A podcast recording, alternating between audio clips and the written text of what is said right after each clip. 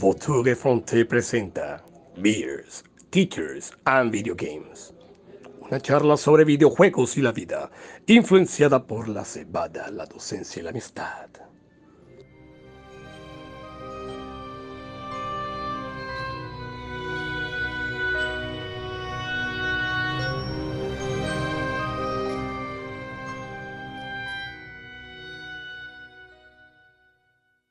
Muy buenas tardes, muy buenos días, muy buenas noches. Sean todos bienvenidos una vez más a su podcast Teachers, Beers and Video Games, liderados por el Gran Buitre. Nos encontramos hoy nuevamente tres amigos hablando sobre ese hobby que tanto nos gusta, que son los videojuegos. Le damos un cálido saludo a todos aquellos que nos escuchan, a todos aquellos que están siempre eh, pendientes del podcast. Y bueno, una semana más acá para hablar sobre otro tema relacionado a los videojuegos. Daniel Lora, Barranquilla, Colombia. ¿Cómo te hallas el día de hoy? Un saludo muy cálido a todos quienes nos están escuchando en estos momentos. Les cuento que ando con gripa, se me escucha la garganta. Sin embargo, siendo rebelde y siguiendo las pautas de nuestro programa, me estoy tomando una cerveza fría porque me la merezco. Así que espero que no me siga dando gripa y felices mis estudiantes porque no puedo hacer el esfuerzo con la garganta. Listo. Ronald Sarmiento, desde Bélgica. ¿Cómo estás? A pesar de que no soy profesor, creo que estoy en las mismas condiciones de Daneris porque también eh, los niños míos han estado con gripa esta semana y creo que ya me la, me la, contagiaron. Entonces he estado también así tosiendo con dolor de garganta, pero igual que Daneri, el, el, compromiso es el compromiso y aquí me ves con la cerveza en la mano. Una cerveza helada porque la metí en el congelador. así que... Es un gran esfuerzo, ¿sí no? Un gran esfuerzo. Nosotros arriesgamos nuestra salud para que este programa se lleve realmente a cabo. Somos unas personas responsables. Aquí cumpliéndole al, buitre y bueno, esperemos que, no, no, sea esto una locura y no vaya a terminar pues más enfermo en lo que resta de la semana. no, nada. Me, encanta ese sentimiento y ese sacrificio que tienen por el programa. El gran pájaro los va a, recompensar gratamente.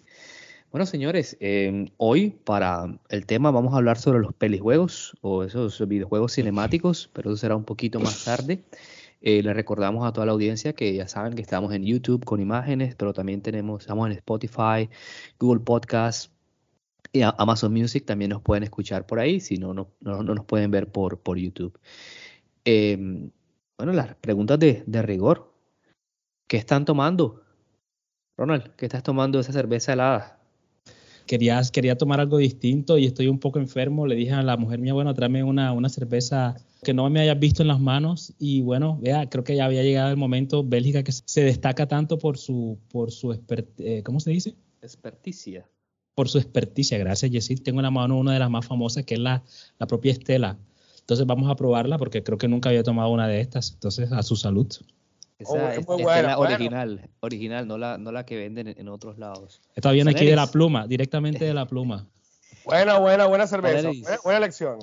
No nos defraudes, ¿qué estás tomando? Bueno, pero fíjense, ahí va, ahí va, ahí va. Oh, yes, oh, yes.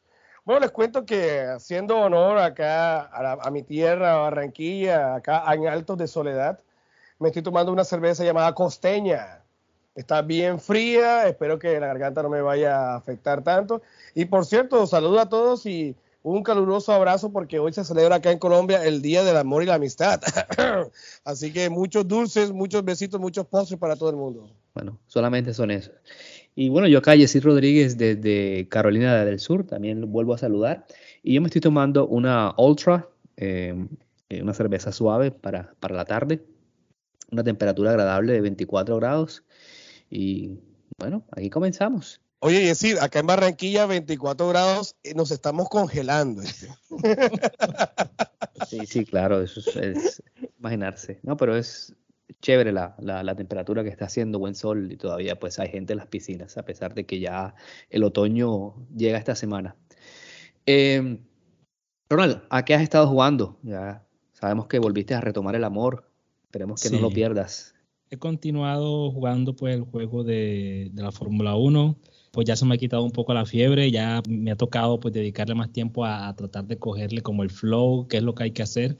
Ya se ha puesto un poquito más complicado para tratar de tener éxito en ese mundo automovilístico, entonces ahí todavía estoy y pues comenzó una nueva temporada de uno de mis juegos favoritos de, también de toda la vida, de Division 2. Así que ahí le estoy dando duro y principalmente ahora porque ya Rafa también le, cogió, como le dijimos en Colombia, el hilo. Entonces hoy nos hemos prácticamente hemos pasado todo el día jugando, desde que se levantó hoy a las 10 de la mañana hasta ahorita a las 7 de la noche, hubo una maratón completa de Division. Mañana creo que vamos para lo mismo, así que en eso me lo he pasado el día de hoy. Dale, qué bueno que transmitas eso a otras generaciones. Daneris, ¿qué andas jugando a pesar de tus notas? No, Ronald anda con el Division, yo no con el Multiplication. no, mentira, mentira. Ando, ando con. No, sí, tú sabes que The Ghost of Tsushima no es un juego que se pase de un momento a otro. Y a pesar de todo, a pesar de que ando muy ocupado últimamente con las notas en la universidad y demás, pero sí eh, le he dado bastante. Yo creo que estoy a punto de, de terminar el segundo acto, así que el juego se pone muy bueno cada vez más y creo que es una alusión al tema que vamos a tratar el día de hoy.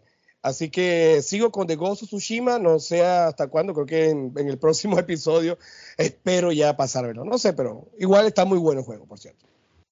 Dale, bueno, yo también también sigo con el, con el Tsushima, pero no los quiero, ah, ya, ya me limpié todo el mapa de la, de la isla de, abajo, ya no quedó nada por hacer. Igual. Y, estamos... Eh, sí, ya yo limpié el primero y el segundo, imagínate. Bueno, ahí vamos. Em, y nada, le comentaba a Ronald, ah, detrás de cámara, digámoslo así, que empecé el Mass Effect 3, eh, que es el que me falta para completar la, trilogía. Apenas llevo tres horitas jugadas y ahí seguimos con el comandante Shepard. El, el, el, As Effect. No, no, Mass Effect. Ah, perdón, perdón, perdón, perdón. Y nada, pues quiero ah, decirles a, a, todos que por favor jueguen a Inscription me vi una, un documental donde explicaban un poquito eh, lo que va más allá del, del, juego y es, de verdad que sí, uno dice, ah, con razón, pero bueno. Oye, tú, me, tú, tú, me intrigaste mucho con ese Inscription. Cuando estabas acá, hablaba bastante, tú, tú me vendiste el juego y me quedó la, la, la, venita. Pero ahora que tú hablas sobre eso, fíjate, ya, ya más, cada vez más el, el gusanillo. Voy a, voy a buscar más información al respecto. Pásame ese documental. Dale, todo bien. Ya, y aquellos que nos están escuchando también. Listo. Bueno, señores, comenzamos para no eh, dar ah, más tiempo a esta introducción. Y hoy vamos, como les decíamos, a hablar sobre pelijuegos, pero queriendo otra vez hacer la, aclaración que no vamos a, hablar sobre películas basadas en juegos o en juegos basados en películas, no, sino ciertos juegos que comparten características cinemáticas o cinematográficas y, vamos a, hablar y reflexionar sobre eso, que es lo que quiere el gran pájaro. Y muchachos, yo pues eh, cuando el buitre nos, nos mandó el tema, yo empecé pues a como investigar, a ver, y, pero en realidad no encontré una clara definición de lo que es un pelijuego, de lo que es un, juego cinemático. Entonces quisiera comenzar a por ahí. Para ustedes, ¿qué características debe, debe poseer un, un, pelijuego o un, un juego cinemático? Ronald. Debe ser algo que sea muy parecido a las películas, o sea, que, que nos inspire el mismo sentimiento la misma atracción, la misma curiosidad que nos da ir al cine, sentarnos ahí por dos horas y conocer personajes nuevos. Para mí como eso es como lo, más interesante de, los pelijuegos, que te transmiten ese mismo sentimiento que sientes tú cuando te ves El Señor de los Anillos, cuando te ves, no sé, Contracara, cualquiera de las películas, eh, de sus películas favoritas.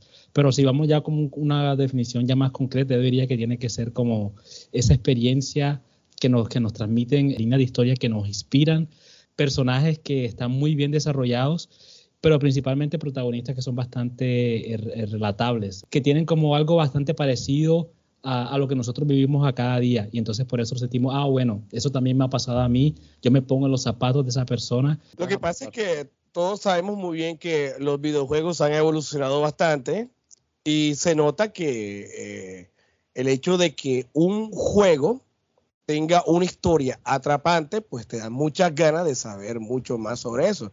Yo creo que yo me iría mucho más atrás sobre eso, porque eh, normalmente, o, podemos decir originalmente, estos juegos al inicio era solamente cuestión de jugabilidad. Mario rescatando a la princesa, una nave explotando otras naves, un lugar yendo de un lado hacia otro, matar enemigos, nada, nada extraño, una historia intrincada, eso no lo había para nada. De pronto en esa época, una historia que posiblemente pudo haber sido un poquito, o, o unos videojuegos que pudieron haber sido un poquito más largos y exquisitos en historias, se podrían mencionar a los juegos RPG de esa época. Me estoy refiriendo a los Final Fantasy, de pronto a un Chrono Trigger, a esos juegos RPG de antes, en donde había una historia, pues un inicio y pues para pasarse ese videojuego tenías que demorarte aproximadamente unas 40, 60 horas. RPG tenías tu historia y conforme ibas avanzando, pues ibas, ibas subiendo la, la experiencia de tu personaje. Y pues eh, quería saber mucho más, quería saber mucho más. Yo creo que eh, los, los, juegos con, el, con um, historias más intricadas, más elaboradas, eh, se fueron desarrollando poco a poco y creo que la mayoría de ciertos juegos en estos momentos apuntan hacia eso pelejuegos. Yo siempre dije, bueno, si, yo quiero, si tú quieres leer algo, quieres saber una historia, léete un libro, eh, vete una película.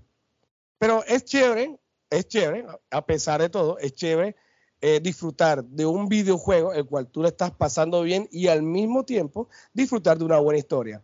Entonces, el hecho de que tú quieras saber mucho más de eso, saber pasarte el juego para saber la historia, eh, eso lo hace muy atrapante, que es lo que definitivamente eh, es, un, es un, lo que llamamos nosotros un pelijuego o un videojuego con una, historia muy buena. Bueno, listo. Em, yo por mi parte, y agregando un poquito a lo que ustedes ya dijeron, em, y como decía al principio, es que, o sea, no, encuentro como una definición exacta o características muy específicas, ya ustedes lo mencionaban, sobre que es importante que tenga una historia, una historia que sea como el hilo conductor, personajes, lo que decía Ronald, porque en las historias siempre los personajes sean animados o inanimados, pues a veces, muchas veces llevan la, carga o el peso de la, de la, historia. Y a eso pues me gustaría agregar también que obviamente con las nuevas, eh, nuevas tecnologías, aunque ya eso suena un poco arcaico. Eso suena la, la, época de la universidad. Sí. Em, han permitido, o sea, una, que las imágenes sean eh, más fieles a la realidad, eh, pues el uso de, cinemáticas. Eh, Sony ahí está ah, presente, creo que un juego de Sony sin cinemáticas, no sé, no, no, no, no sé qué, haría. Entonces, dadas todas esas características, la, definición como que se, expande y eso es lo que queremos debatir hoy. Eh, ¿Qué juegos de pronto cumplen con eso o, o a qué le, llamamos pelijuegos debido a lo que un, juego puede, puede, hacer y comenzamos con eso. Y quiero hacer esa pregunta porque Daenerys lo, lo decía ahora, que él, lo ve desde tiempos eh, pues antaños. Y la, la siguiente pregunta que, se me ocurre es... Han pasado 84 años. ¿Será que los... Que los I was there 3000 years ago. ¿Será que los, que los juegos retros sí son pelijuegos eh, o no? Lo que pasa es que, como, como yo acabo de mencionar ahora hace poquito, los juegos eran basiquitos. Es más, yo creo que una de las filosofías que tiene Nintendo es, vamos a adaptar la historia de un videojuego a su jugabilidad. Entonces, eh, no hay una historia para Nintendo. Ellos consideran que es más importante la jugabilidad y eso está muy bien, porque eh, prima que todo la, la, diversión, que, tú, que te guste. Pero últimamente ahí está ese toque narrativo que no puede faltar últimamente en los videojuegos. Entonces, pero, pero sí, o sea, usualmente los juegos de Nintendo y los juegos viejos de Nintendo nunca te quitan el control de las manos, es decir, o sea, nunca te van a, o sea, te pasan cinemáticas, sí, eh, vamos a hablar de, los antiguos, porque bueno, en el Odyssey siempre hay una que otra por ahí eh, eh, metida, pero si tú el Mario 1, Mario 2, yo te digo de mi, yo te digo de mi, de mi, de mi experiencia y yo creo que esto que estoy a punto de decir, yo creo, creo estoy, estoy seguro, seguro como un 70%. Cuando yo jugaba en esa época juegos de Nintendo, de NES, pues todo, todos, todos lo hemos jugado. ¿Quién no jugó Ice Climber? ¿Qué historia hay en Ice Climber? No hay nada. Eh, jugamos Mario, Rescatar a la Princesa, no hay ningún tipo de historia. Eh, jugamos, por ejemplo, Galaga, ok, la navecita disparando, o sea, no hay una historia pero cuando yo tuve la fortuna de jugar Ninja Gaiden, estoy hablando del primer Nintendo, Ninja Gaiden. Oye, pero ¿es, Ninja... Gaiden, o Gaiden? Yo no sé. O Ninja Gaiden. Ninja Gaiden. Yo diría, yo diría Gaiden. Ninja Gaiden. Tarea para la próxima clase. Gay. Ninja Gaiden. Ninja Gaiden. Eh, yo, yo, yo vi los cinema display estaban en japonés, yo no entendí un carajo, pero notábamos que habían ciertas cinemáticas y todos sabíamos muy bien que había una historia detrás de ese videojuego. No sabíamos qué era y bueno, creo que la versión de Super Nintendo pues nos ayudó a, a, revelar ciertas dudas. Pero desde esa época yo me di cuenta, y para mí, para mí es uno de los primeros videojuegos el cual tuvo sus cinema displays. Conforme fue pasando el tiempo, pues vimos encontrando estos tipos de, de historias en los, en los videojuegos. Pero inicialmente primaba la jugabilidad. Ojo, inicialmente no quiere decir que todavía no la haya. Tú vas a jugar, por ejemplo, un Captain Toad, pues obviamente tú estás disfrutándolo, disfrutándolo bien. O juégate un Fall Guys, ¿sabes qué historia hay? No, que Fall Guys, el primer Fall Guys inició la era de los Fall Guys, eso no tiene absolutamente nada. Porque ahí no hay ningún tipo de historia. Pero sí, yo creo que esos juegos, esos juegos, eh, una Assassin's Creed, eh, Ronald, o sea, es una historia impresionante que va detrás y cada juego eh, lleva un hilo conductor. Entonces, sí, definitivamente eh, se han, los, desarrolladores se han agarrado de esa parte narrativa para agarrar al videojugador y querer jugar más y poder saber cómo termina una historia. Ronald, no sé qué piensas de los si los retro games son los son los retro videojuegos son cinemáticos o no. Pues yo no sé, yo estoy un poco eh, un poco confundido sobre eh, dónde se encuentran los retro games porque yo pues yo eh, teniendo en cuenta mi experiencia hablemos, para... Hablemos de, lo, de los inicios de los 90, eh, la, la, NES y Super. Por, por, por sí, por eso. O sea, ya, ya hicimos un programa que eh, lo pueden encontrar en, en, nuestros videos de YouTube, un programa sobre los juegos retro, pero yo creo que no sé si los consideraría como cinemáticos porque en mi experiencia personal, yo diría que los juegos retro, ellos, eh, pues como decía Nari, se concentraban principalmente en, la, en, la, en, las mecánicas del juego. O sea, la idea era mantenerte a ti pegado al televisor con lo que estaba pasando en la pantalla, con lo que el personaje tenía que hacer, completar en el nivel y no con lo que, o sea, el fondo por el que tenía que hacerlo. Ya lo había comentado alguna vez, la historia de Mario es, ya rescata a la princesa, pero nunca sabemos por qué la tiene que rescatar, por qué es una princesa, por qué es importante rescatarla, o sea, vale la pena hacer tanto esfuerzo por rescatar a la princesa. Eso nunca nos lo explican, solamente nos dicen rescata a la princesa y el juego se trata de ir saltando hongos, saltando tubitos hasta rescatar a la princesa. O sea, y al fin de cuentas tú la rescatas y te dicen, bueno, listo, bravo, la rescataste y ya, ahí termina la historia de, de Mario. Yo por eso Gracias, Mario, te voy a dar un besito. Eh, sí. Exacto. Párate. que párate. ¿Cuál gracias? Encuérdate. Yo por, por, lo menos hay juegos en los que yo sí siento que uno, uno mismo se encargaba como de darle su propia historia. Yo no los consideraría realmente como juegos cinemáticos. Yo creo que los juegos cinemáticos realmente comenzaron a partir de la generación del Nintendo 64, a partir del PlayStation 1. Ahí es donde realmente ya podemos ver un poco más eh, este tipo de juegos, a excepción de los Final, Final Fantasy, como los comentaba Neris pero, pero no sé, yo no sé, no, realmente no tengo una respuesta clara. De pronto, de pronto había uno que otro videojuego de esa época, de la época de los 16 bits, que tenía cierta historia. Bueno, te pongo un ejemplo, Ronald. Eh, Sunset Riders. Sunset Riders. Sunset Riders es un juego de, de, cowboys, de, de, vaqueros, que no había una historia completa, pero eran unos cazarrecompensas que iban detrás de Sir Richard Rose. Sí. Eh, pero, y cada vez que íbamos avanzando, que matábamos al, rescatábamos al, teníamos nuestra recompensa, eh, eh, el último, el jefe final nos daba ciertas historias. ¿Se acuerdan del indio, el que lanzaba los, el que lanzaba los cuchillos? Bueno, él terminó siendo como un, como un instrumento. Bueno, toda esa historia la fuimos llevando a cabo. Pero, en contraste a eso, dime, ¿qué historia encontramos en un Donkey Kong? yo, también pienso que, igual, a pesar de, que Sunset Rider tenía, eh, eh, Riders, perdón, tenía eh, sus cositas, no creo que sea así como decían al cinemáticamente, juegos, pelijuegos, totalmente.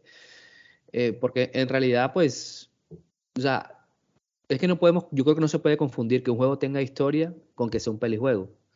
Porque hay, hay mucho, porque lo que te decía, Inscription tiene una historia y la historia que, que tú descubres al final que tú dices, no joda, ¿qué pasa? ¿Qué pasó acá? O sea, pero en realidad yo no puedo decir que Inscription sea un pelijuego, porque aunque tiene, o sea, bordea la cuarta pared, porque incluso ahora que lo jueguen se van a dar cuenta de que el juego es, es una montaña rusa de, de, de, mecánicas y de, y de cosas, no, no, solo, no solo de cartas, pero yo no lo consideraría así, entonces por eso así yo, no sé, discrepo un poquito ah, y, y concuerdo con Ronald en que ya pronto las generaciones de 64, de, de 360, de, de PS3, ya, ah, pues, y supuestamente, perdón, ya lo último, y quería preguntarles a ustedes que de pronto eh, eh, pues son más veteranos, que yo recuerdo una vez que escuché en YouTube o no sé dónde, que, o sea, Shenmue 3, que era un juego como de, de, Sega o algo así, no sé si...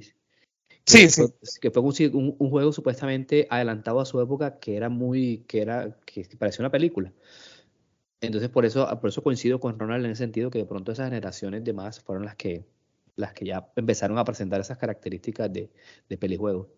Pero, Jessy, tú tocas, algo, tú tocas algo muy importante y es que una cosa es, exacto, que un juego sea completamente cinemático, que obviamente había que jugar, y otra cosa que un juego tenga una historia. O sea, exacto, ya son dos cosas diferentes. Si hablamos, por ejemplo, de un Resident Evil, eh, el 2, hablamos del 2, que el 2 es el más conocido, el 2. Eh, ok, al principio hay un intro, el camión, eh, sale Claire, hold your fire, ese, hold your fire, I'm a human, dice eh, Leon al, señor. Y luego tú sigues toda la cinemática porque el juego hasta cambia, cambia y te muestran unos gráficos muy bonitos, muy chéveres, muy wow, eh, genial que el juego fuera así. O bueno, o un Ocarina of Time, por ejemplo, que tiene una historia ya más, más desarrollada. Pero hay otros tipos de juegos, que lo que, lo que acaba de mencionar, lo que acaba de mencionar decir ahora, que son como tipo eh, Heavy Rain, por ejemplo, The Walking Dead, eh, estos juegos como eh, cinemáticos, lo cual tú solamente tienes que ver la historia y presionar ciertos botones para decidir, pero eso ya es una historia completamente diferente. Entonces, ahí se, digamos que hay una ramificación de videojuegos en esa parte. Es que precisamente, Aneris, creo que tú mismo ah, este, lo, acabas de clarificar para, para, para, mi mente en este momento. El ejemplo que acabas de dar con Resident Evil, ahí es donde comienza realmente como esa, ese concepto de un juego cinemático, porque en Resident Evil 2, y hasta donde recuerdo, fue uno de los, de, los, de los juegos que se caracterizaba principalmente por la que ya, en inglés se llama la cutscene, o la, exacto, la escena cinemática, que es como la transición de un momento al otro, como que te dejan a ti como que, bueno, mira, la historia va en esta dirección, esto es lo que te estamos contando, ya jugaste, caminaste por este pedacito aquí, y ahora ya ahora que pasaste por esta puerta, a esto es lo que viene ahora. Esta es la parte que te va a motivar a ti a seguirte moviendo en el juego. Mientras que nuevamente en los juegos de antaño eso no se veía. Aquí te decían al principio, bueno, mira, los juegos cinemáticos son como una pizza. Tú sabes que te vas a comer una pizza completa que tiene todos los ingredientes hechos, mientras que allá te decía, bueno, mira, aquí hay un pedacito de, salchichón, este, de pronto por la mitad aquí todavía te da un pedacito de queso y por al final de pronto aquí tienes un pedazo de, harina. Pero exacto, una pizza como tal, tú no te decía, tú decías, bueno, me, me, me, me llama más la atención el hecho de poner los ingredientes juntos. Pero como una, una cohesión como tal de, de la historia realmente no, no, no, existía, mientras que ya a partir de los juegos, como, como tú mismo lo dices, de Resident Evil 2, de Silent Hill, que era que tenían como esos momentos en que tú no tenías que hacer nada con el control, sino que simplemente era mirar la pantalla, el juego te decía, bueno, mira, esto es lo que está pasando en la historia en este momento y hasta vamos en esta dirección y tú decías, ah, ok. Entonces yo, yo les hago una pregunta. Eh, tú dices que, que, comenzamos con Resident Evil en esa parte de... de, por ahí, por ahí, más o menos. Eh, pero, y entonces, eh, ¿qué pasa con Metal Gear? y Metal, Gear, es... Y Metal, Gear y Metal Gear data desde antes del PlayStation 1, porque el PlayStation 1 es Metal Gear Solid.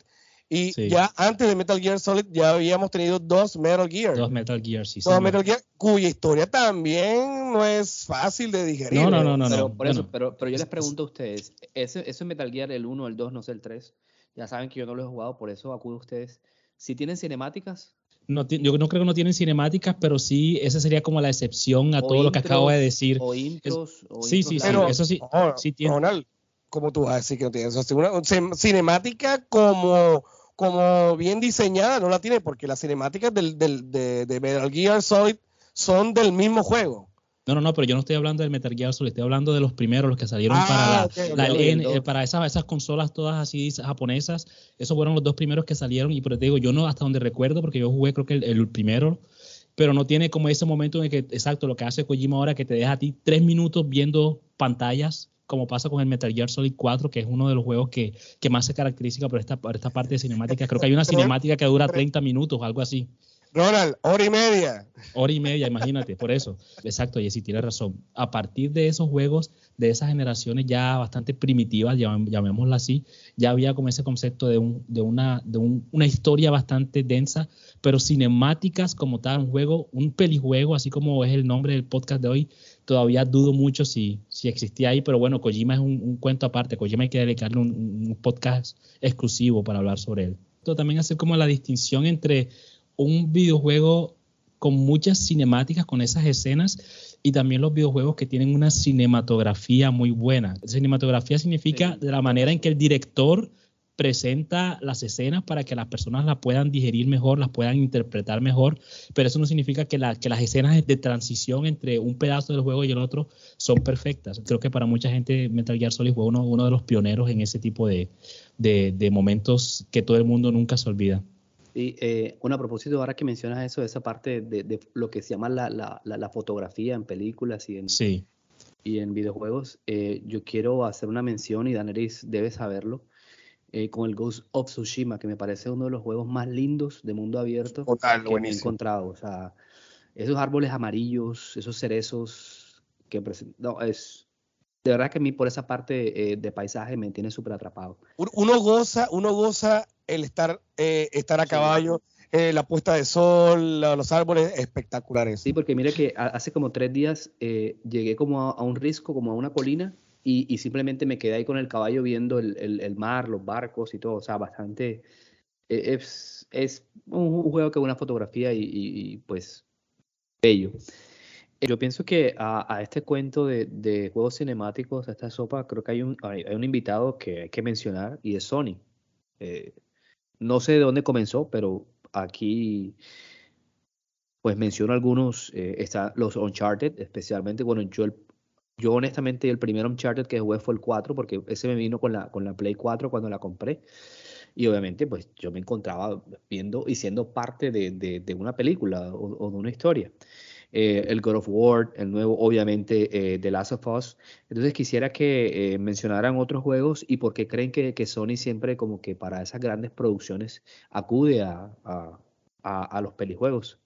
Obviamente es una respuesta pues bastante, yo digo que, que sencilla, pero quiero que, que nos hablen de eso. análisis Sí, sí, sí, claro que sí. Yo pienso que Sony se ha, se ha eh, aprovechado de eso bastante, lo ha, digamos que lo ha explotado de buena manera, de buena manera porque la verdad es que... Me, me permites un segundo para echarle a, a, la, herida. ¿Crees que, que, que, The Order 1886 de Play 4 es un pelijuego? The Order tiene un juego, una, perdón, tiene una historia muy interesante yo cuando lo terminé quedé con ganas de más. Y yo no entiendo la hora del por qué la gente no le gustó. Muy corto, Gráficamente estuvo bueno y la historia estuvo muy interesante. Pero eh, yo podría decir que es una, historia muy buena y atrapante. Eh, sí, debe ser por tanto, tanto bombo que le dieron con los gráficos y era demasiado corto, pero solamente por eso. Pero yo pienso que pudieron explotarlo mucho más, si no fue por el hate que recibió. Ahora, no solamente ha sido el primero. Yo pienso que, eh, bueno, todos sabemos que Sony ha sido una de las, de las videoconsolas que ha, pues, ha aprovechado todos esas, esos juegos, esas IPs. Ahora, a partir de PlayStation 3, ellos tomaron estos, estos juegos a partir de PlayStation 1 y PlayStation 2 y lo transformaron en una mejor historia. Como que, bueno, aquí tenemos una mina de oro, vamos a explotarla y es lo que se han dedicado últimamente. Con el PlayStation 3 había varios juegos muy buenos como Uncharted, God of War, entre otros. Y bueno, en PlayStation 4 es donde ellos eh, se ve mucho más eso. Porque la verdad es que con Xbox yo no he visto un, un juego así que me llame la atención por medio de la historia. No. De hecho, veo puros shooters. En Nintendo no vas a encontrar eso jamás en la vida. Pero con Sony la verdad es que sí ha hecho un excelente trabajo en lo que es unir una jugabilidad con una, con una historia. Listo, Ronald, nuestro Sony de cabecera. ¿Qué Sí, yo pienso que Sony creo que ha tenido bastante suerte, que siempre se ha arrimado a esos desarrolladores que, que por alguna razón en el momento en el que Sony los contacta, pues ya tienen como una, una, idea sobre cuál es el próximo juego que van a hacer y por no sé si por casualidad o no. Creo que al principio obviamente yo creo que Sony no les decía, bueno, necesitamos un juego con historia, necesitamos un juego cinemático, sino que simplemente Sony decía, bueno, necesitamos a ver qué proyecto tienen interesante y en ese momento el desarrollador le decía, bueno, mira, tenemos esta historia de una persona que... Eh, eh, digamos que tuvo un contacto, como si recuerdo bien, tuvo contacto con, con una explosión nuclear y le, le, comenzaron a salir como poderes de electricidad y entonces eh, podía decidir si podía ser bueno o podía ser malo y ese juego lo vamos a llamar entonces eh, Infamous. Eh, Infamous, exacto. Eh, entonces, ah, bueno, mira, está interesante la historia y bueno, y el juego tenía una, una historia bastante buena, creo que era también bastante cinemática Obviamente después se fueron con, con que ya hacía parte de la familia o ya había trabajado para Sony antes. Y Noridog dijo, bueno, mira, tenemos esta historia posapocalíptica de, de un padre que pierde a su hija y mira que eh, después se encuentra como como eh, un, un, reemplazo para ella y se, se, aferra tanto que hace lo que sea con tal de protegerla. Bueno, mira, su Vega así de esta manera, hay zombies. Sony dijo, bueno, tiene historia, tiene mecánicas de juego interesantes, bueno, vamos para esa. Y creo que así Sony ha ido como tratando de, de, de arrimarse a estudios sin, yo creo que sin, sin realmente pedirles que hagan algo en esa dirección, pero son estudios que por, por la situación en la que se encontraban o por la gente que estaba trabajando, pues dijeron, bueno, esto es lo que vamos a hacer en este momento y tuvieron después tanto éxito que ya en la generación de PlayStation 3 y pero principalmente en el PlayStation 4 ya dijeron, bueno, esta es la especialización de nosotros. Nosotros nos concentramos en esas experiencias cinemáticas, esa, ese, momento en que tú te sientas en, frente del televisor y vas a tener el control en la mano y por, por cinco minutos no vas a poder hacer nada, vas a tener que ver solamente lo que el juego te dice que está pasando y eso te va a motivar a seguir jugando eso atrapa, o sea, ese tipo de jugabilidad con historia, eso atrapa bastante. Mira cómo, sí, yo como estamos con The Ghost of Tsushima, eso atrapa bastante y es de las especialidades que Sony se ha encargado de, brindarnos a los videojugadores. Eh, explotar esas, esos videojuegos antiguos y colocarles una historia. A mí me encantó lo que ellos hicieron con God of War. Tomaron a un monstruo, a un berserker, a un, ¿cómo decimos acá? Un atarbán que es el, el Kratos, el Kratos ese. Y bueno, miren cómo el personaje evolucionó y le colocaron una historia, el cual pues, bueno, se mezcla con la mitología nórdica y mira por, dónde va hasta ahora, que todavía es la hora y, uno se emociona al ver el trailer de God of War Ragnarok, que viene ahora en noviembre. Ya en los comienzos del 1 al 3, ya él tenía como sus esa historia que tú tienes que seguir, e, esos momentos nuevamente de minuto, dos minutos que tú veías a créditos hablando con quien sea, con Atena, teniendo sexo, haciendo esto, lo otro, pero ya a partir del, último juego ya ellos vieron lo que había hecho Naughty Dog, ya había, ya había visto lo que habían hecho los otros estudios y ya se dieron cuenta de que eso está vendiendo, de mirar el, éxito rotundo que es The Last of Us, de que es Uncharted, y entonces dijeron, bueno, de pronto podemos utilizar estos personajes ya establecidos, darles de pronto un poco más de estructura, darles una historia como un hilo que, que, los jugadores puedan seguir. Y mira que simplemente eso se volvió una máquina de imprimir dinero. Y bueno, mira que ahí vamos, ya vamos por la segunda entrada de God of War. Exacto, y esa es la línea que ellos han seguido. Porque mira, por ejemplo, lo que sucedió con Horizon. Horizon es un juego muy bueno, ojo, con una jugabilidad muy buena, y eso, le súmale el, el, que el, ingrediente mágico que es la historia, el cual te atrapa. Yo cuando me pasé el primero, yo quería jugar el segundo, definitivamente. Y así han venido sacando uno y otro y otro y otro y otro. Mira, por ejemplo, lo que sucedió con eh, este juego de los zombies. El juego de los zombies de, ellos, de Sonic exclusivo. Days Gone, Days, Gone. Days Gone. Aunque no le fue tan bien, pues también debe tener una historia bastante muy buena. Y el que se viene, el Forsaken también, que es exclusivo. Eh, todos estos juegos vienen así, vienen, vienen de la misma línea. No sé, yo pienso que ellos se dedicaron más a eso. Es algo que de pronto Microsoft y quizá Nintendo, bueno, yo creo que de pronto Nintendo ha tomado ciertos ejemplos o, o ha tomado de eso, con, la historia de, de, de Legend of Zelda. Pero Microsoft debería aprovechar eso. Bueno, Sony que tanto, no es que, no es que sea tan original, pero, pero debería aprovechar ese tipo de, de, de historias. Mira, por ejemplo, lo que ellos hicieron con, con Fable. bueno, digamos que es bien, pero se puede explotar, hacer algo mucho mejor. Sí, yo creo que como dice, como dice el chavo, Sony le pasó así como sin querer queriendo, pero mira que se ha vuelto la gallinita de los huevos de oro porque ahora todo el mundo enseguida reconoce a Sony por ese tipo de experiencias cinematográficas donde, exacto, prima más la historia que algunas veces más que las mecánicas de juego. Listo, bueno, yo creo que han, dado un extenso eh, eh, o extensos argumentos sobre por qué Sony es, digamos, el máximo exponente de este tipo de juegos. Y teniendo en cuenta Em, lo, anteriormente discutido, quisiera preguntarles si les gustan las cinemáticas y de pronto qué cinemáticas recuerdan así que los hayan hecho a, no sé, pues disfrutar o pronto ya hemos hablado de eso, pero es importante, pues, eh, no sé si recordarlo. Yo, a mí me gustan las cinemáticas, eh, sí, porque a veces creo que le dan como una pausa, eh, porque no todo puede ser vértigo, le dan una pausa al juego y, te hacen eh, llevar a la historia. No me gustan las cinemáticas cuando son innecesarias, son muy largas y cuando te quitan mucho el control. O sea, si es un juego que siempre está cinemática, cinemática, cinemática, eh, eh, eso hace que a veces uno le, le, le pierda el hilo y, le baja el ritmo. Hombre, y jamás en la vida vayas a jugar Metal Gear 4 entonces. En serio, no es mentira. Una hora y pico en cinemática, no es mentira. Sí, porque yo, yo, yo debo, yo debo eh, confesar que mi, que mi ¿cómo, se llama? El, el, um, el um, attention span, mi, mi, concentración es, es muy corta y si, si, si no está interesante, yo, yo la pierdo y, por eso me, me, me, pierdo de, de, del juego. Entonces, obviamente hablando de, de, cinemáticas, entonces les repito la pregunta, ¿les gusta, no les gustan? Y nada, ¿qué, cuáles, cuáles, cuáles recuerdan? Creo que es el ejemplo que todo el mundo conoce.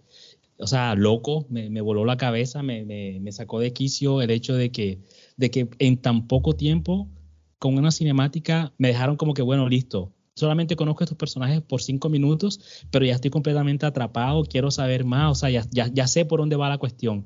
Y después esos primeros, creo que cinco o diez minutos de The Last of Us, que, que todo el mundo ya es bastante familiar con ellos yo al principio, al principio pensaba, bueno, de pronto es el hecho de que en el momento que yo jugué The Last of Us ya yo era padre. Y dije, bueno, de pronto ahí se aprovecharon del hecho de que yo soy padre, de que tengo una hija también. Y bueno, exacto, tuvieron como esa, casualidad de que era la misma situación que hubiese hecho yo. A mí también hubiese dado tan duro eso, esa, esa primera escena, esa escena tan, tan cruel, tan, tan pesada pero he visto también muchas personas jugando en YouTube, personas que son jóvenes, personas que no tienen hijos, personas que, que o sea, tienen situaciones completamente distintas y creo que la mayoría de, las, de, esas personas les pega de igual manera, les mueve tanto. Para mí son una de las que siempre se mantienen pues en mi lista eh, eh, en el top 5 porque como te digo, en solamente cinco minutos sin haber conocido a esos personajes, ya yo enseguida sentía que estaba completamente conectado con ellos. Mientras que hay otros juegos en los que tú necesitas 30, 40 horas para sentir algo, para decir, ah, bueno, ahora sí por fin entiendo qué es lo que tú estás haciendo. Pero con esos cinco minutos que, nos dieron eh, Naughty Dog en ese juego, fue más que suficiente para demostrarnos que ese juego tenía potencial y no nos defraudó, porque el resto de la historia, a, a través de sus cinemáticas, fue pues perfección total. ¿Tú, Daneris? es cuando tú te pones a pensar, o sea, ahora mismo que tú haces la pregunta o que el buitre nos envía la pregunta, dice, bueno, ¿qué cinemáticas recuerda o qué han llegado a, tu, a, tu, a tu ser? Y yo me pongo a pensar como que, wow, ¡pra! se me vienen solamente dos. Claro, obviamente yo he tenido muchas más y quizás no se me vienen a la, la mente en estos momentos, pero las dos que recuerdo en estos momentos, digamos que fueron muy buenas. Y una de esas, yo de una lo voy a decir, eh, pues, la muerte de a Eris en, Final Fantasy VII, ese cinema display cuando llega este Sephiroth y la atraviesa por la espada, eso nadie se lo esperaba en esos momentos, yo no me lo esperaba nada. Estoy seguro que ahora con el remake eso no va a pasar, porque están haciendo una cantidad de cambios impresionantes, así que eso no va a pasar, o, si pasa, pues bueno. Pero eso sí me, me, me impactó como que, hey, yo jugué con este personaje, voy a revivirla, y no revivió más nunca. Un cinema display que tú estás jugando un RPG y luego sucede algo de eso, una muerte, un asesinato delante de tus ojos. es, es, es, impactante. Y otro cinema display del cual yo recuerdo, pues es difícil no recordar o pensar algo relacionado con The Legend of Zelda, en especial Ocarina of Time, que fue eh, ese momento en el cual Shake se, se desvela.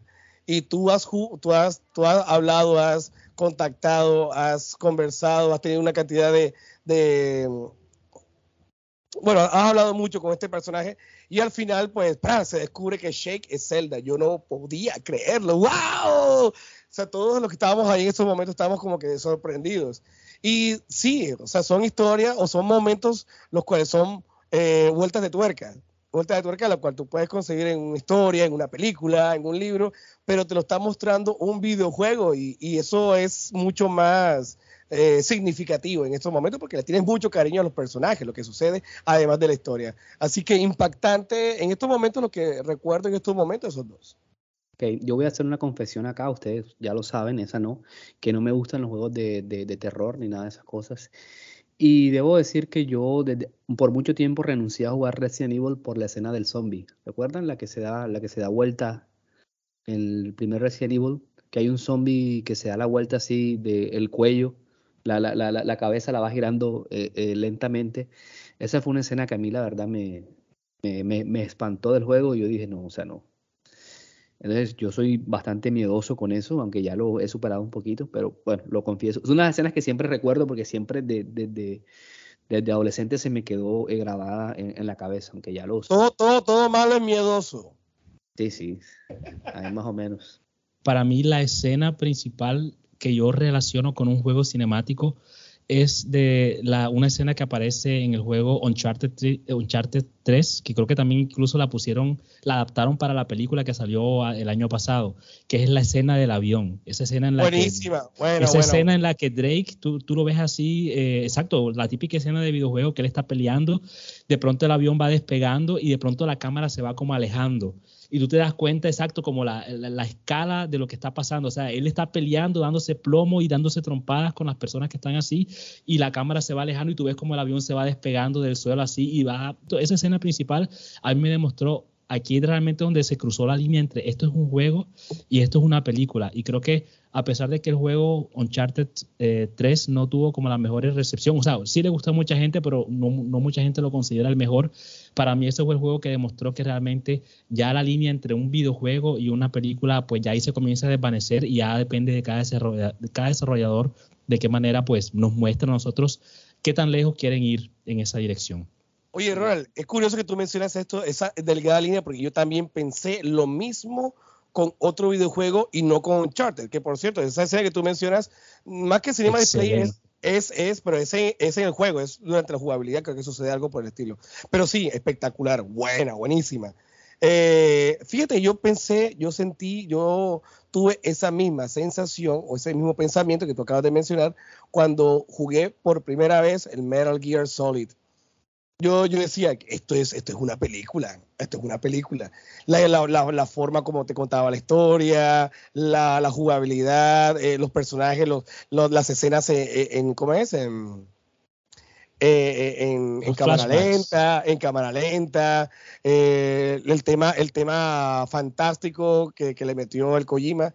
Yo dije, wow, esto aquí, esto deberían hacer una película y esto va a ser lo mejor. Todavía no hay película, menos mal que no.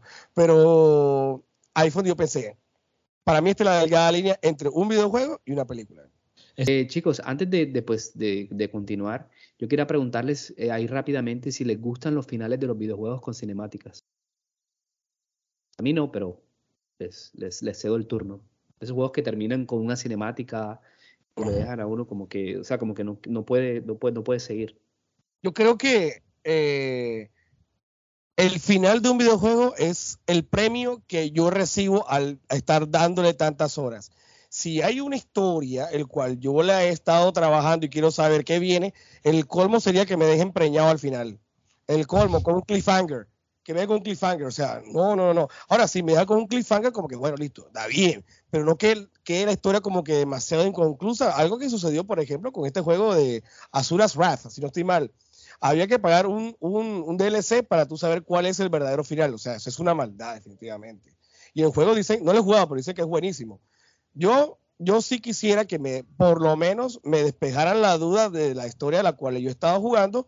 Si hay un cinema display, genial, genial. Yo, yo lo tomo, yo lo dijeron, excelente. Pero contarle que no me dejen mucho, nada. O de pronto este juego de Jurassic Park en, en Super Nintendo, el cual tú le das, le das, le das, le das, le das, y al final sale una pantalla negra y sale que You've escaped from Jurassic Park. no hay ni cinemática, no hay ni cinemática ni un carajo. Eso es todo. You've escaped from Jurassic Park. Eso es todo. No, señor. Pero, bueno, yo, yo, te pongo así el ejemplo. A mí me gustaría, por ejemplo, estar en un juego que al final eh, ya, o sea, derrotas al malo y tienes un arma en, en, en tus manos y, y, te den como esa opción de le disparo o no le disparo. Y cuando, por poner un ejemplo, le, le, le, ah, le das el botón para disparar, se ponga todo negro. O sea, ese tipo de sensaciones y de finales abiertos son los que me, son los que me, que, me gustan a mí. Pero dale, Ronald, ¿tú te gustan o no te gustan? Pues exacto, ahora que mencionas eso, yo creo que eh, a mí sí me gustan. Yo creo que ya eso es como la norma de todos los juegos AAA, AA. Ya cuando nos vamos a los indies, ya los indies manejan los finales de otra manera completamente distinta. Ya son muchos que se van a esa, a ese, esa, jugabilidad retro en la que simplemente, como dice Neris, te dan un, un, texto diciéndote gracias por jugar, apóyanos en Patreon y no sé qué vaina pero si lo vamos a los juegos AAA, eso es como la norma ahora mismo, una, una, una cinemática que, te, que te, te, muestra cuál era la intención del desarrollador, de la persona que creó la historia sobre, a pesar de todo lo que tú hiciste y de todas las intenciones que tenía, esto es lo que está pasando. Hay unos juegos que incluso te dan la opción de tener como un final alterno, el, típico Silent Hill que te da final A, B, C, D, E, y incluso si quieres con aliens y toda esa vaina pero en, general ah, yo creo que esa es la norma y ya yo me he acostumbrado de que así, así es la, la, cuestión y bueno, simplemente nos toca acostumbrarnos.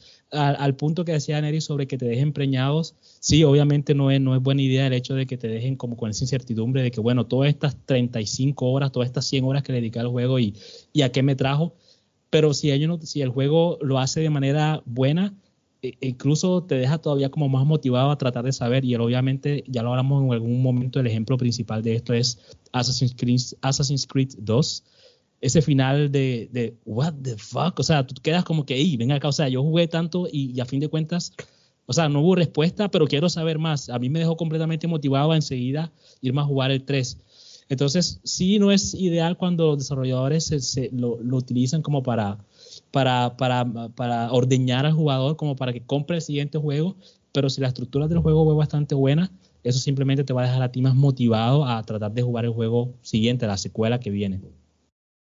Bueno, eh, sí, tienen, tienen, tienen, razón con eso. Eh, pero bueno, cada uno tiene, tiene sus gustos eh, particulares y, y, a propósito, me encanta ese vocabulario vernáculo, esos símiles, esas comparaciones que hacen de la preñez con la con la posibilidad de, querer saber qué pasa.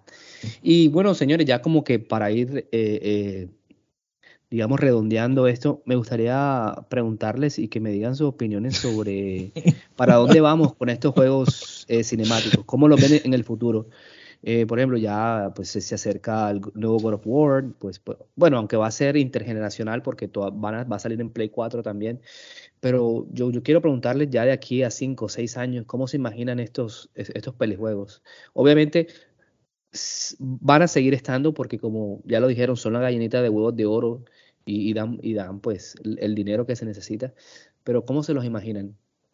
Yo me he dado cuenta después de casi ya un año de estar haciendo el, podcast con ustedes, que Yesit, tú eres la cinemática de nuestro podcast. Tú eres el que nos da la transición de un momento al otro. Daneri y yo nos damos puños aquí, montamos, monta, Daneri sale con sus vainas raras, yo aquí me, me embolato con mis cosas y Yesit nos dice, bueno, está bien lo que dijeron, pero exacto, ahora nos vamos al siguiente tema. Bueno, bien.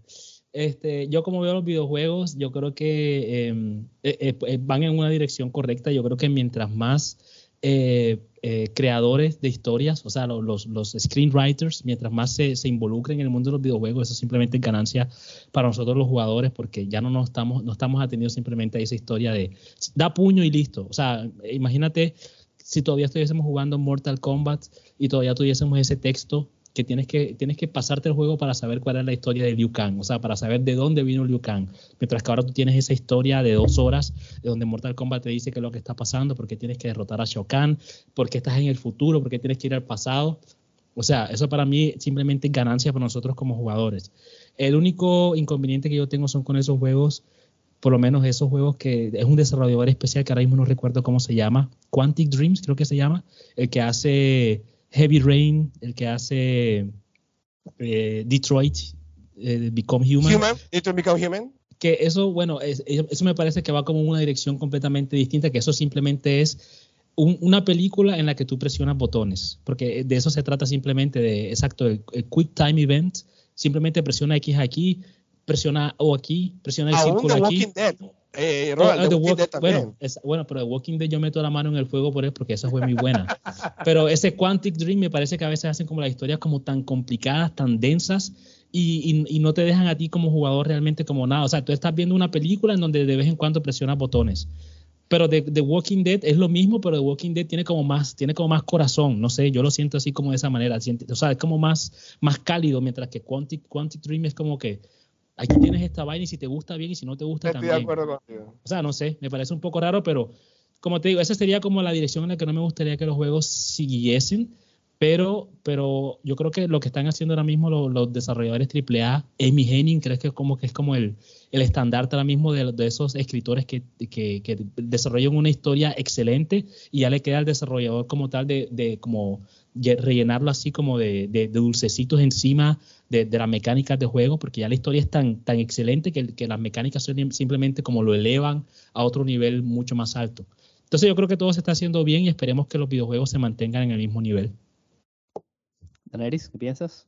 Bueno, yo, yo, yo pienso que hay una trifuerza, una trifuerza que está o que apunta últimamente hacia el futuro, que es uh, la jugabilidad, número uno. Dos, uh, la narrativa. Y tres, la cinemática. Si se dan cuenta, los videojuegos tienen últimamente una buena historia. Ojo, no todos, pero uh, hay algunos que atrapan bastante. Las películas tienen una buena historia y la, obviamente los libros tienen una buena historia. Entonces, se están condensando en una sola, en un videojuego. Ahora, estos videojuegos están, eh, digamos que, exportándose a películas, a series. Se viene, por ejemplo, uh, Horizon, se viene la serie de God of War, se viene la serie de Last of Us, y así les aseguro que se van a ir viniendo. Ya se vino la película de Uncharted, ya cada vez más van saltando de los videojuegos. Se viene la película hasta de Mario. no sé qué historia vendrá, pero se viene una película de Mario. Y eh, están, están saltando en sí, están saltando así. Entonces, se condensan en un videojuego la narrativa, una muy buena historia, se condensa la cinemática, eh, tú ves eh, la, acción allí en, un cinema display y pues obviamente la jugabilidad. Entonces, eh, ¿hacia dónde va? Creo que estamos viviendo el momento en donde no solamente lo tenemos en un videojuego, sino que también sale, sale. Hay libros de Assassin's Creed, hay libros, por ejemplo, de... Uh, Division, The Division. The Division vino de un libro, de hecho. Entonces, estamos, estamos expulsando. Viene y va, va y viene. Entonces, todo el mundo del entretenimiento se está condensando. No sé, quizá en el futuro, no sé, tengamos algo en 3D, no sé. Listo, bueno, yo, espero que los videojuegos no pierdan su identidad. Obviamente que esa interactividad que lo caracteriza y lo separa del, mundo cinematográfico, que no somos espectadores, eh, digamos, pasivos, sino activos dentro de la narrativa, dentro de la, historia de los personajes. Eh, ojalá, no, a mí no, pues las gráficas y lo que sea, pues e, e, e, eso es bueno, pero no siento que sea lo, lo, esencial. Que los pelejuegos se necesitan, claro, porque creo que estas aventuras eh, para, pues, son buenas y de hecho, aunque para mí no, The Last of Us, el 2 es considerado uno de los mejores juegos de, de toda la historia, obviamente el God of War también. Entonces, esos juegos no se deben perder y que ojalá a futuro pues salgan más, que no abusen, porque no todo se trata de, porque yo pienso, yo a veces escucho a la gente diciendo, no, es que ahora en la actualidad no hay, no hay, nada bueno que jugar, porque entonces se asocia a lo, a lo bueno con, los, con eso cinematográfico, con eso triple A. O sea, si no sale un triple A cada mes, entonces ya la cosa no, no, no, sirve. Entonces, por ese lado, creo que, que salgan los que tengan que salir sin, sin abusar. Bueno, creo que ha sido una buena tertulia acá después de, una hora casi de, podcast. Y nada, pues eh, comentarles las, noticias de, rigor. Yo quiero comenzar rápidamente que, eh, pues obviamente como lo decía Danis, ya viene el nuevo God of War y por ahí esta semana Sony en un um, State of Play eh, mostró el nuevo control el God of War Ragnarok, que es como azul con dos lobos en, la mitad. Hermoso ese control, hermoso ese control. Ya Ronald pidió dos. Eh, no, nada, nada, Y bueno, que mm, fue un... Eh, eh, fue así como que lo que más me llamó la, la, atención de ese State of Play, que no fue como que la, wow, pero solamente lo que, lo que recuerdo. Entonces no sé qué noticias tengan ustedes esta semana, señores. Yo sí les digo de una. Zelda Tears of the Kingdom. Hasta, hasta aquí dejamos de llamarlo Breath of the Wild 2. Tears of the Kingdom en el Nintendo Direct. Yo, creo que por muchos ratos lo van a seguir llamando. todavía en la hora, todavía en la hora lo siguen llamando Breath of the Wild 2. Tears of the Kingdom. Eh, Nintendo en el Nintendo Direct nos mostraron eh, ciertos pequeños, pequeños detalles y cinemáticas de lo que nos vamos a encontrar en este nuevo Zelda. Eh, se ve genial, se ve espectacular y todo es para abril, perdón. Mayo, perdón, mayo, mayo 15, si no estoy mal. Mayo del 2023. I can't wait. Espero no morirme de aquí hasta, hasta mayo. Quiero jugar ese juego. Entonces voy a cuidarme, voy a tomar un seguro de vida que no me pase nada porque la verdad es que tengo el hype muy arriba. Bueno, el seguro de vida no, no evita que te pase nada, pero pero dale, eh, Ronald. O así, yo realmente me eh, eh, comparto contigo ese sentimiento. Algunas veces hay como unas vainas que te emocionan tanto que tú dices, no, ojalá que yo no me muera. A mí me pasó con, con una película que a fin de cuentas me decepcionó. Bueno, no, me, bueno no, no fue lo que yo quería, pero sí, o sea, te entiendo, Vaneris, el hecho de que no te quieres perder de algo que es como tan, tan cercano a ti. Y esperemos que, bueno, sea, sea todo lo que estás esperando y hasta más. Yo por mi parte solamente les comento eh, que me, quedó, me quedé decepcionado si fue ese State of Play, como, como Sonier, el Sonier de cabecera, como el Sonier interno del, del, podcast. Siento que me dejó, me dejó debiendo. Yo no me he jugado el primer God of War, así que no, no tengo como ninguna, ninguna afección especial hacia el segundo todavía. Pero sí estoy, un, estoy como a la expectativa. Lo que sí puedo comentar que me tiene bastante emocionado es lo que está haciendo el Game Pass, porque en, las últimas semanas han subido el Immortal Phoenix Rising, que ustedes me lo han recomendado mucho. Subieron el Assassin's Creed Origins, que ya lo jugué y me parece un juego excelente. Y acaban de subir también el Assassin's Creed eh, Odyssey. O sea, están subiendo tres juegos Ubisoft, que son esos juegos de 100 horas que tú le puedes dedicar, juegos extensos, eh, panoramas excelentes para mirar. Entonces, eh, me, tienen así como mirando a ver si de pronto dejo lo que estoy jugando ahora mismo en el PlayStation 5 y me dedico a, dedicar, no sé, los próximos tres meses a los juegos de, del Game Pass, porque por lo menos si quisiera jugar en el PlayStation 5 me, me tocaría pagar al menos como 50 euros para poder hacer estas dos experiencias que todavía no he jugado. Entonces, excelente. Excelente, excelente el Game Pass, el Game Pass que, que, que está pues metiéndole la ficha a experiencias muy buenas y, que me motivan a mí a continuar pagando la suscripción mensual. Sí, de hecho creo que ya con, ah, esta semana también fue el Game el Tokyo Game Show y también ah, anunciaron el Deadloop que estaba exclusivo para el Game Pass, en Game Pass, perdón, porque la, desarrolladora de, de, Deadloop que es eh, um, Arcane, Arcane, Bethesda. Bethesda que ya es de, de Microsoft. Sí, señor. Bueno, eh, creo que hemos llegado al final de este episodio nuevamente. Pues haciendo un gran esfuerzo estamos acá para poder contarles todas estas eh, opiniones sobre temas de los videojuegos. Y nada, eh, creo que hasta el próximo episodio. Me despido, yo soy Jesse Rodríguez desde West Colombia en Carolina del Sur. Les mando un abrazo caluroso y se cuidan mucho. Ronald. Wow, estaba bacanísima esta Estela Artois. Creo que encontré el primer, el primer combatiente para el Desperado, porque me parece una cerveza bastante fina y es de aquí de Bélgica, así que bueno, se las recomiendo. Y bueno, hasta la próxima semana. Daneris. Creo que las cervezas hicieron efecto. Muchas gracias a todos por habernos escuchado en nuestro podcast Teachers, Beers and Video Games. So, bye bye.